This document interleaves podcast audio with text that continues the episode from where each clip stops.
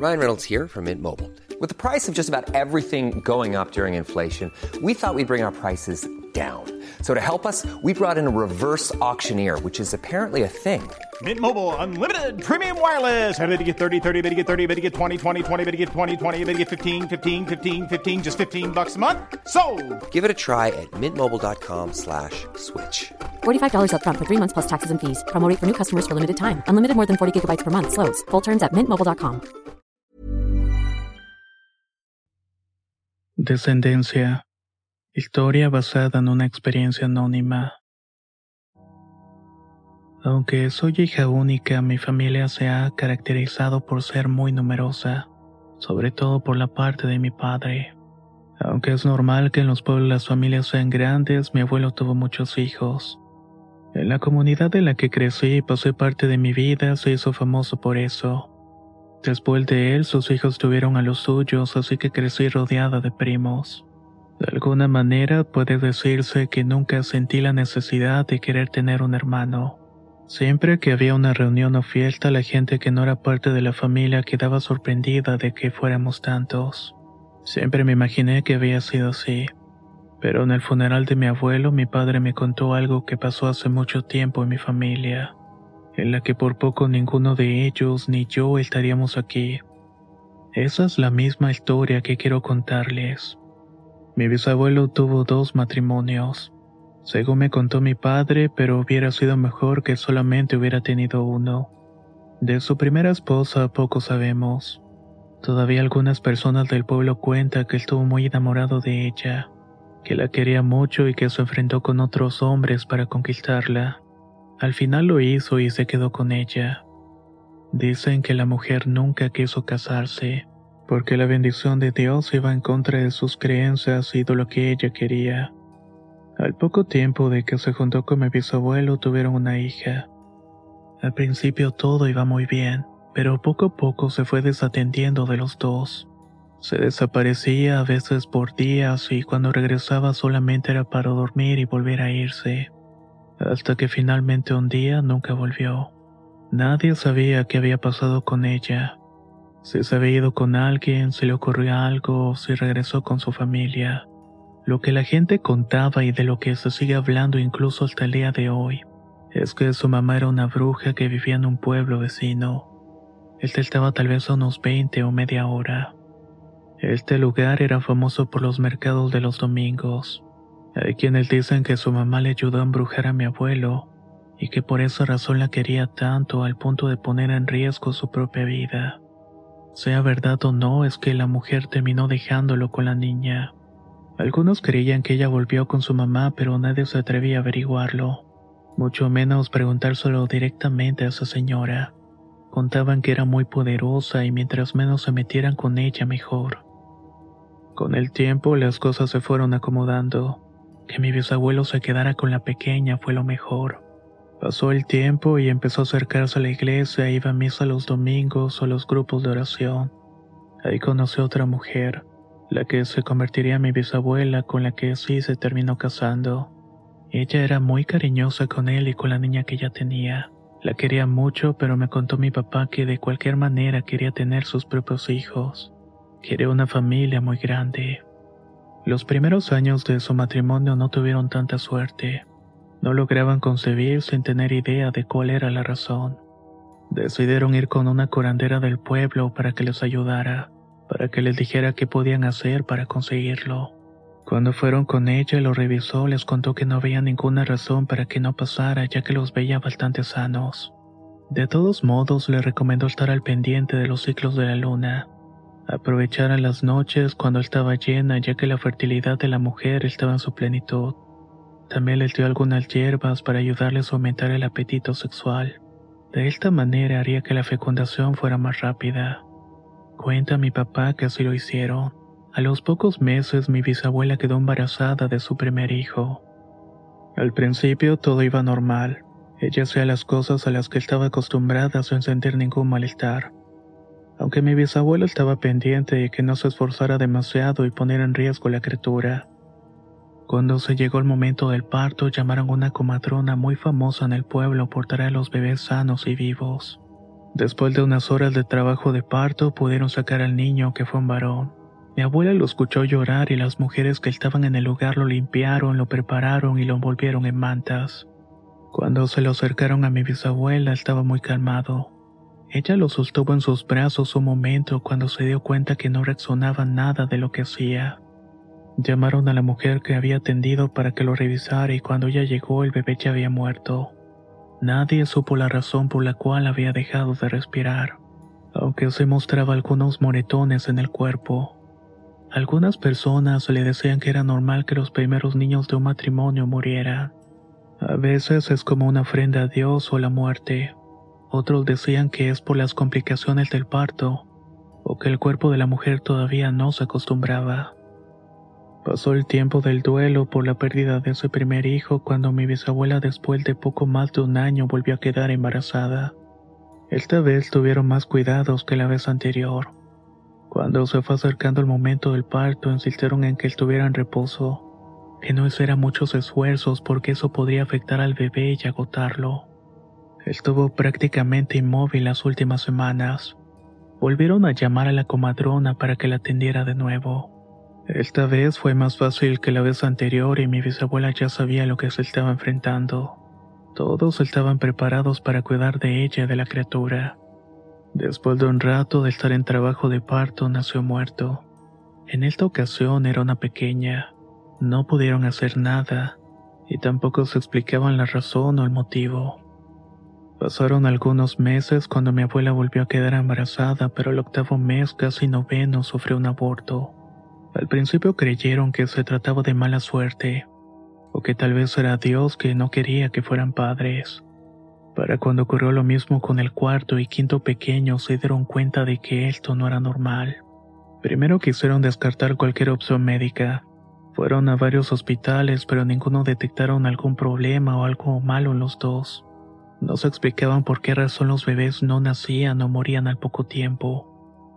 Para el sexto embarazo decidieron irse mejor a que diera luz en la capital. Pensaron que con los médicos especializados y en un lugar más seguro al fin se lograría el niño. Cuando lo tuvo al parecer todo había salido bien, pero a los pocos días ya cuando iba a salir del hospital, el bebé terminó muriendo en los cuneros. Todo esto ya no era normal. Cuando estuvieron de vuelta en el pueblo, lo mismo pasó con el séptimo y octavo bebé. Que ocho criaturas se perdieran ya no era cosa buena. Por esas fechas llegó al pueblo un compadre de mi bisabuelo que se había ido cuando era muy joven. Desde niños eran buenos amigos, y aunque hubiera pasado tanto tiempo todavía mantenían una buena amistad. Ahora cuentan después de que ese hombre murió que era un brujo, y desde que vio a mi bisabuela se dio cuenta de que le habían hecho un trabajo. Ella tenía un embrujo, y por esa razón no iba a poder tener hijos. Mi bisabuelo le contó que su primera esposa lo había dejado y que había desaparecido, y la que había sido su suegra era una bruja. Su compadre le dijo que ella era la responsable, la causante de todas las muertes de sus hijos, que no quería que ellos tuvieran sus propios bebés, y que tampoco mi bisabuelo fuera feliz con otra mujer. Le dijo que desconocía el poder de ella, pero que seguramente no era una sola bruja, que probablemente también fuera una nahuala, porque mi abuelo cuando salía a cuidar su siembra por las noches escuchaba ruidos de animales cerca. Además, ella necesitaba convertirse en animal para poder llegar hasta el pueblo, y de esta manera rondar cuando se acercaban los alumbramientos. Spring is my favorite time to start a new workout routine. With the weather warming up, it feels easier to get into the rhythm of things. Whether you have 20 minutes or an hour for a Pilates class or outdoor guided walk, Peloton has everything you need to help you get going. Get a head start on summer with Peloton at onepeloton.com. Hey, it's Ryan Reynolds, and I'm here with Keith, co star of my upcoming film, If, only in theaters, May 17th. Do you want to tell people the big news? All right, I'll do. Sign up now and you'll get unlimited for $15 a month in six months of Paramount Plus Essential Plan on us. Mintmobile.com slash switch. Upfront payment of $45 equivalent to $15 per month. Unlimited over 40 gigabytes per month. Face lower speeds. Videos at 480p. Active Mint customers by 531.24 get six months of Paramount Plus Essential Plan. Auto renews after six months. Offer ends May 31st, 2024. Separate Paramount Plus registration required. Terms and conditions apply if rated PG. Le dio algunos amuletos para que se protegieran él y su esposa, que seguramente con eso el siguiente parto transcurriría normal. Pero también les aconsejó tener cuidado. Pasaron algunos meses y la bisabuela volvió a quedar embarazada. Esta vez no hubo mayor problema ni con la gestación ni con el parto. Nació el niño y al parecer sano y con suficiente energía. Algunas semanas después, cuando estuvo recuperada, pudo salir y fueron ella y su madre con el pequeño al mercado. Querían hacer una pequeña celebración y también preguntar en la iglesia del pueblo vecino que era más grande y mejor para celebraciones importantes, si tal vez había una fecha cercana para realizar un bautizo. Hicieron todo lo que tenían pensado. Cuando estaban por regresar, vieron a lo lejos estaba la madre de la primera esposa de mi bisabuelo. Aquella bruja que había provocado todas las muertes de todos los bebés que antes habían intentado tener. La mamá de mi bisabuela le dijo que tapara al pequeño, que no dejara que ella lo viera y que le colocara los amuletos que el compadre de mi bisabuelo les había dado. Pero se dieron cuenta de que los habían olvidado en la casa. Salieron rápidamente del mercado llevando al pequeño tapado y sintieron como aquella mujer los estaba siguiendo. Cuando subieron al transporte la vieron parada mirándose ellas. Cuando llegaron a su casa el bebé ya estaba muerto. Aquello ya no podía seguir así. Tenían que hacer algo. Ya nueve veces era mucho. Mi bisabuelo desesperado fue con su compadre para pedirle ayuda que le dijera cómo podía hacer para que terminara con todo eso. Cuando llegó a su casa, su amigo le dijo lo siguiente: Está bien, compadre, le vamos a poner fin a esto. La siguiente noche que haya luna llena, usted por la tarde pondrá su orina en un carrizo, en uno de esos que se usan para servir mezcal, solamente que el más largo y lo más entero posible. Va a dejar el carrizo en el sol toda la tarde para que se caliente. Por la noche se va a cuidar sus terrenos, y cuando escucha el ruido de algún animal que ande cerca se regresa para su casa, pero no por el camino por el cual suele darle. Se va a ir por arriba de las casas de los vecinos.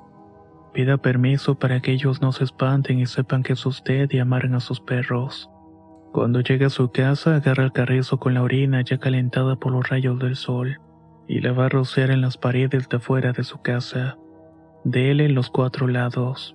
Cuando cabe, deje adentro el carrizo y cuando escuche que el animal anda cerca, se levanta y toma el palo y empieza a pegarle a las paredes con todas sus fuerzas.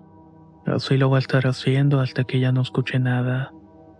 Eso tiene que hacer, compadre, y va a ver cómo el problema se le va a solucionar. Cuenta mi papá que así lo hizo. Dejó calentando al sol su orina dentro del carrizo y se fue a cuidar sus tierras. Cuando escuchó que animales andaban cerca, se regresó a su casa por encima de las casas de los vecinos. Roció su orina en las paredes y después se fue a dormir con su mujer. Ya avanzada la noche, escuchó las pisadas de un animal. Se asomó por la ventana y se dio cuenta de que había un perro rondando la casa. Tomó el palo y empezó a pegar a la pared del cuarto con todas sus fuerzas. Hasta que después de un rato se escuchó un quejido fuerte pero breve como si un animal se estuviera lamentando. Así fue hasta que todo quedó en silencio. Al día siguiente de que eso pasó, llegó el rumor al pueblo de que una gallina negra había aparecido muerta en la calle donde vivía la mamá de la primera mujer de mi bisabuelo. No la veían salir de su casa, hasta que a los pocos días una vecina la encontró muerta. Su cuerpo estaba cubierto de golpes. Cuenta que enseguida mi bisabuela quedó embarazada de quien fue mi abuelo. Solo él y su media hermana quedaron de aquel matrimonio. Tiempo después murió a causa de la viruela. A los dos los criaron familiares cercanos al crecer ellos tuvieron a sus propios hijos, los cuales fueron mi papá y mis tíos. Y ahora somos una familia grande. No sé si pronto yo desee tener los míos, pero no quisiera vivir lo que me contó mi papá. Mi tía abuela, la nieta de aquella bruja, no es tan cercana a nosotros y tampoco suelo visitarla. Aunque ya es grande, su casa me produce cierto escalofrío. Y siempre me ha llamado la atención que todo el tiempo anda rodeada de perros. Si has llegado hasta el final de esta historia, te invito a dejarnos un me gusta o un comentario. De esta manera nos ayudas bastante. Y si tienes alguna historia relacionada con brujas o algún otro tema, la puedes compartir con nosotros al correo contacto arroba. Soy Antonio y nos escuchamos muy pronto.